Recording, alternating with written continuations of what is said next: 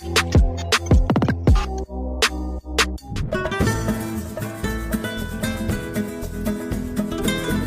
Queridos amigos, amigas, en el anterior vídeo vimos dos de los grandes problemas que azotan a la economía española. Un mercado laboral desastroso y una productividad sangrante. Sin embargo, nos quedó por ver el tercer problema. Un problema que casi que podríamos decir que es el origen de los dos primeros. Un problema que además es lo que impide que España pueda avanzar y superar sus dificultades. Y queridos amigos, amigas, eso es exactamente a lo que vamos a dedicar este vídeo. ¿Sabéis de qué problema estamos hablando? ¿Tenéis alguna idea? Pues arranquemos. Tornillos sueltos en la administración. A ver, para que un país pueda funcionar correctamente, necesita unas instituciones ágiles, confiables y capaces. Necesita jueces que resuelvan conflictos rápido, funcionarios que atiendan los problemas de forma solvente y líderes políticos que puedan dirigir todo el aparato del Estado de forma productiva. Y de nuevo, en España esto es algo que no funciona correctamente. Por ejemplo, en esta gráfica podéis ver las llamadas que se hicieron a la seguridad social durante el año 2022. Prácticamente 9 de cada 10 llamadas que los ciudadanos realizaron a esta administración no fueron atendidas ya lo veis, España es un país en el que si tienes un problema con la administración y llamas para intentar resolverlo, no te cogen el teléfono. Así de simple y así de triste. Ahora bien, el problema ya no se queda solo en que la atención ciudadana sea deficiente, sino que encima cuestiones como la seguridad jurídica van exactamente por el mismo camino. Y es que, pensadlo bien, una de las cosas más esenciales, fundamentales que tiene que ofrecer un Estado es la seguridad jurídica, la seguridad legal. Las empresas y los ciudadanos en su día a día y en sus actividades económicas y cotidianas necesitan establecer contratos con la garantía de que estos se van a cumplir. Y también, por supuesto, necesitan que si una ley regula un sector, pues esa ley no cambie cada dos por tres y fastidie todos los negocios. Y eso, eso es algo que en España muchas veces no sucede. Por ejemplo, en el año 2007 el gobierno de España puso en marcha un programa para impulsar la inversión en energías renovables. Para ello, prometió a las empresas que invirtieran en este campo una rentabilidad garantizada del 7%. La idea es que muchas empresas se animaran a invertir en energías limpias y que eso pudiera desarrollar esta tecnología y este sector.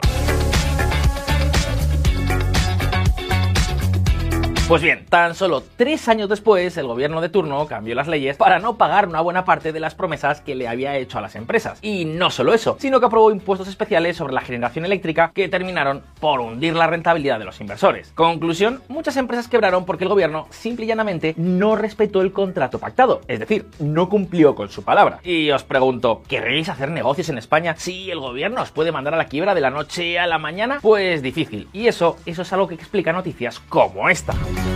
Ferrovial justifica su salida de España, seguridad jurídica y entorno favorable a inversores. Amigos, el problema de España, quizás el gran problema de todos, proviene de una selección de las élites y una separación de poderes bastante dudosa. Con el tiempo, los distintos gobiernos españoles cada vez abusan más de su poder para corromper todo el sistema. Un caso muy curioso de esto son, por ejemplo, los reales decretos ley. Y es que veréis, para aprobar una ley, el procedimiento, digamos, habitual es que el Congreso de los Diputados y el Senado elaboren el documento legal, lo tramiten, lo debatan y, si es el caso, lo aprueben. El gobierno en sí mismo aquí no pinta gran cosa. Sin embargo, hay una excepción. Las leyes no siempre las decide el Parlamento, sino que para situaciones de urgencia el gobierno tiene un mecanismo llamado Real Decreto Ley con el que puede sacar adelante nueva legislación sin que la apruebe antes el Parlamento.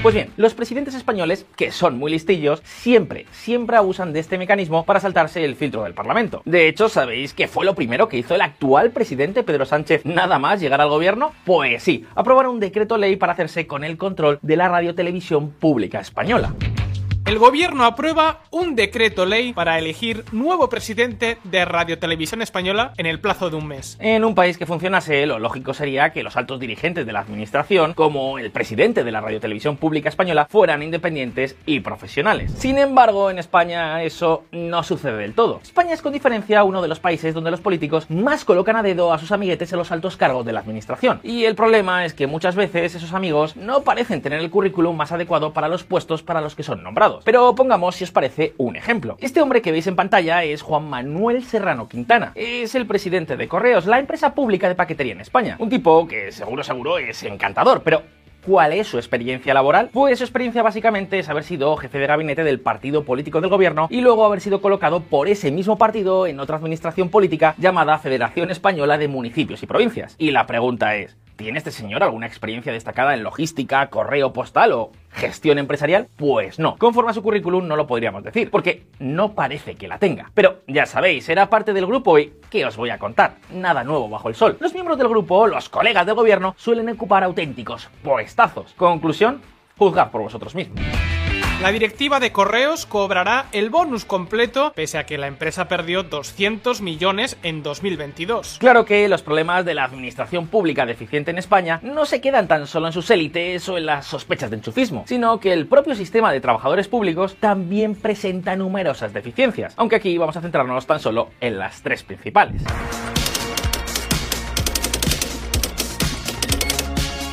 El primer problema es que la forma de seleccionar a los empleados públicos ni es la mejor ni siempre se ajusta a las necesidades de los servicios públicos. Para ser más concretos, cuando una persona quiere trabajar para el Estado, tiene que aprobar una oposición. La oposición es algo así como un examen acompañado en ocasiones de algunas entrevistas personales. Y el problema es que si el objetivo es evaluar las capacidades memorísticas de los empleados, un examen, una oposición como estas, puede estar muy bien. No obstante, para empleos donde es necesaria la adaptabilidad, la innovación o la constancia, un examen te dice muy poco sobre eso. Un tan solo te informa sobre los conocimientos de una persona en un momento determinado, pero no asegura que luego esa persona vaya a desempeñar bien su trabajo, ni que se vaya a esforzar, ni que vaya a mantener esos conocimientos durante el paso del tiempo. Y si no me creéis, pensad por ejemplo en un policía. Un policía debe pasar un estricto examen físico antes de ganar su plaza como empleado público. Por eso los policías de nuevo ingreso están todos muy fuertes y corren mucho. Pero, ¿qué pasa una vez aprueban el examen y tienen la plaza garantizada de por vida? Pues que nada les impide descuidarse, ganar algunos kilos, perder condición física o simplemente trabajar bajo la ley del mínimo esfuerzo. Por supuesto, eso no quiere decir que todos lo hagan, pero es una posibilidad.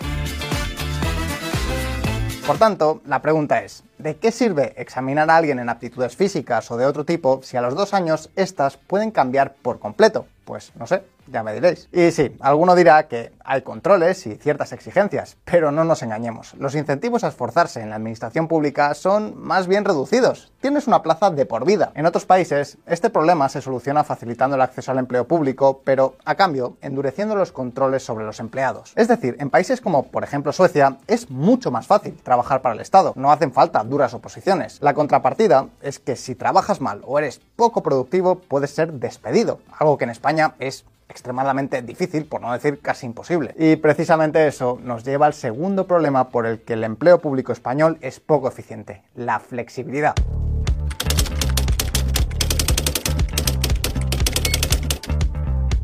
¿Os acordáis de que en la primera parte de este especial os hablamos de que los grados universitarios en España no se ajustaban a las demandas del mercado laboral? Pues en realidad buena parte de la culpa de todo esto se debe a que las universidades no pueden adaptar sus plantillas a las realidades sociales. Y eso sucede por dos razones. Primero, porque si un grado universitario no tiene demanda, es muy difícil prescindir de los profesores que trabajan en él, por lo que el grado se mantiene aunque sirva de poco, aunque no tenga casi alumnos. Aunque segundo, porque resulta que si una universidad quiere desarrollar grados más demandados, como por ejemplo los de medicina o las ingenierías, lo que le pasará es que tendrá muchas dificultades para contratar al personal que lo imparta. ¿Y por qué? Os preguntaréis. Pues por ejemplo, porque si una universidad quisiera crear un grado en economía de primera categoría a nivel mundial, necesitaría fichar a los mejores economistas del mundo. La cosa es que para fichar a estos economistas top, la universidad tendría que pagar salarios muy pero que muy elevados. ¿Y dónde está el problema? Pues el problema es que el director de una universidad o en general de cualquier administración pública no puede determinar el salario de los empleados que contrata según sus necesidades. De hecho, algo curioso en España es que los funcionarios de baja y media cualificación, que son la mayoría, cobran salarios desproporcionados. Sin embargo, los funcionarios de alto nivel, que se supone podrían llegar a ser muy productivos, tienen sueldos no tan destacados, especialmente en algunos campos. El resultado de todo esto, por ejemplo, es que España es uno de los países que menos consigue retener a profesores universitarios procedentes de otros países. Tan solo el 0,5% de los docentes universitarios en España son extranjeros. Esto es algo muy pero que muy poco en comparación al 30% que tiene países como Estados Unidos. Y la pregunta es, ¿Por qué no se corrige esto? ¿Por qué no se cambia de una vez? Bueno, la respuesta está en el tercer problema del empleo público español, los lobbies.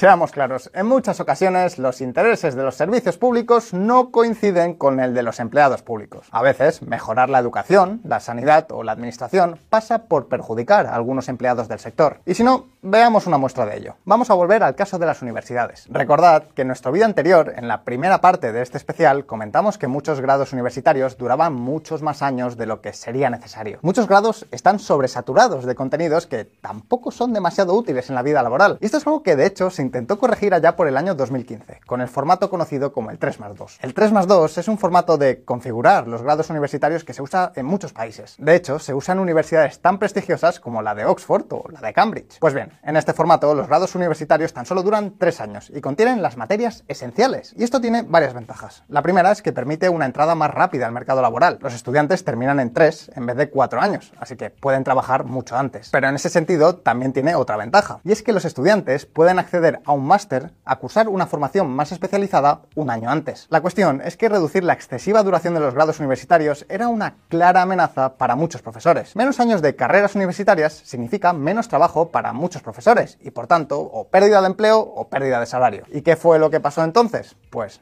fijaos. Profesores y estudiantes convocan huelga conjunta contra el decreto 3 más 2. El final de esta historia acabó con profesores armándose en huelga y paralizando todo el sistema educativo del país, por lo que el formato 3 más 2 pasó a la historia y no tuvo una aplicación a gran escala que hubiera permitido reformar la educación del país. Y es que, a fin de cuentas, los trabajadores públicos organizados en lobbies de presión tienen en su mano el poder de paralizar el país. Muchas reformas que podrían ser necesarias acaban sin salir adelante por esta misma razón. Así que, en resumen, hasta ahora hemos visto que la administración pública ofrece servicios de baja calidad. Hemos visto que sus dirigentes son en muchas ocasiones amiguetes de los políticos. Y finalmente hemos hablado de los grandes problemas que existen en el sistema de empleo público. No obstante, en todo esto todavía falta un último gran factor, el precio. Malo, feo y caro.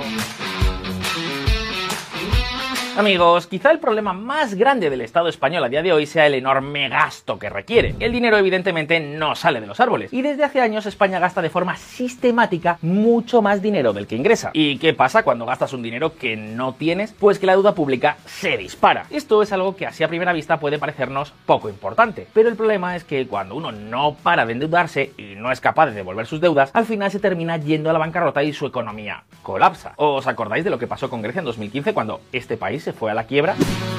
Grecia se sumerge en el caos financiero y ordena un corralito. Tras la quiebra, los griegos dejaron de poder sacar su dinero del banco. Los salarios se desplomaron y colapsó el sistema empresarial del país terrible. Pero ahora bien, el problema de la deuda ya no solo se limita a que esté dirigiendo a España de cabeza a la quiebra, sino que cuando uno se endeuda tiene que pagar muchos intereses. Durante los próximos años, queridos amigos, España pagará cerca de un 4% de su PIB tan solo en concepto de intereses de deuda. Y todo esto, claro está, suponiendo que la economía no empeore o que los tipos oficiales no suban todavía más.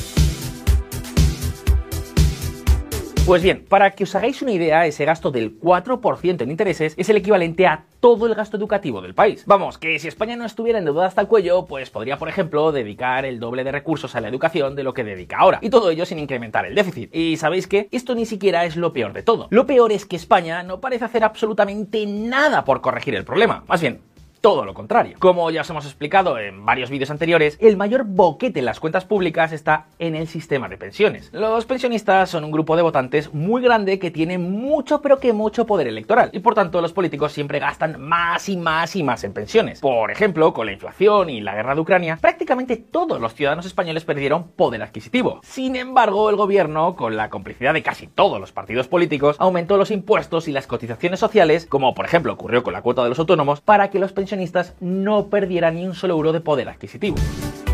La pensión de jubilación subirá un 8,5% el año que viene, casi 107 euros mensuales de media. Y a ver, no nos malinterpretéis, que los pensionistas puedan tener pensiones altas puede estar muy bien. El problema es que las pensiones son tan elevadas que simplemente las cuentas ya no dan. Los gastos exceden por mucho a los ingresos y las generaciones jóvenes lo están pagando muy pero que muy caro entre nuevos impuestos y caros intereses de la deuda. Ojo, aquí no hablamos de una cuestión ideológica o política. Cuando no hay dinero, pues no hay dinero. Y dar patadas hacia adelante al problema vía deuda pública, pues ¿qué queréis? Os diga, no hará que eso se solucione.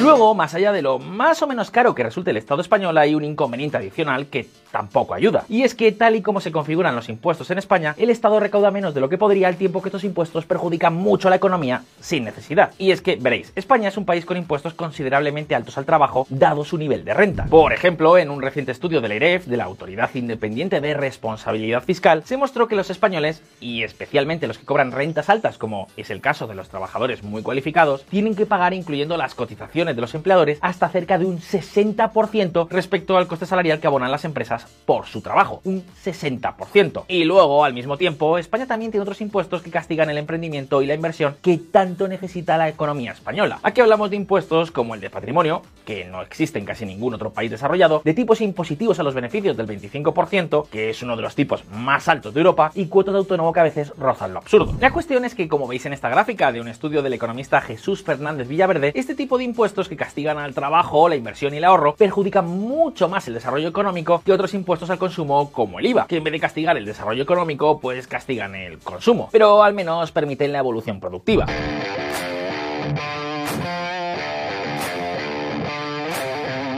En resumen, el sistema de impuestos de España es muy agresivo contra la economía y por eso recauda poco. Probablemente un sistema con mayores impuestos, pero que afectasen más al consumo y no tanto a la creación de riqueza, podría disparar tanto la recaudación como la productividad del país. De hecho, como vimos en este canal, esta es una de las razones por la que países nórdicos como Dinamarca funcionan muy bien a pesar de tener grandes cargas impositivas. Aunque, sea como sea, tristemente, esto es algo que no tienen en cuenta los políticos españoles. De hecho, ¿queréis una anécdota curiosa? La actual ministra de Hacienda ni siquiera tiene formación en economía, es médica de profesión, y esto es algo que la ha llevado a hacer declaraciones tan absurdas a nivel económico como la siguiente. Y presumieron de tener superávit, que para que no lo entienda es lo mismo de haberse quedado con dinero sin gastar para los ciudadanos. Resulta que para la ministra de Hacienda española, ingresar más dinero del que se gasta y poder así reducir la deuda, pagar menos en intereses o simplemente ahorrar para cuando vengan maldadas es una absoluta vergüenza. No sé, quizá la vergüenza de este país sea otra, aunque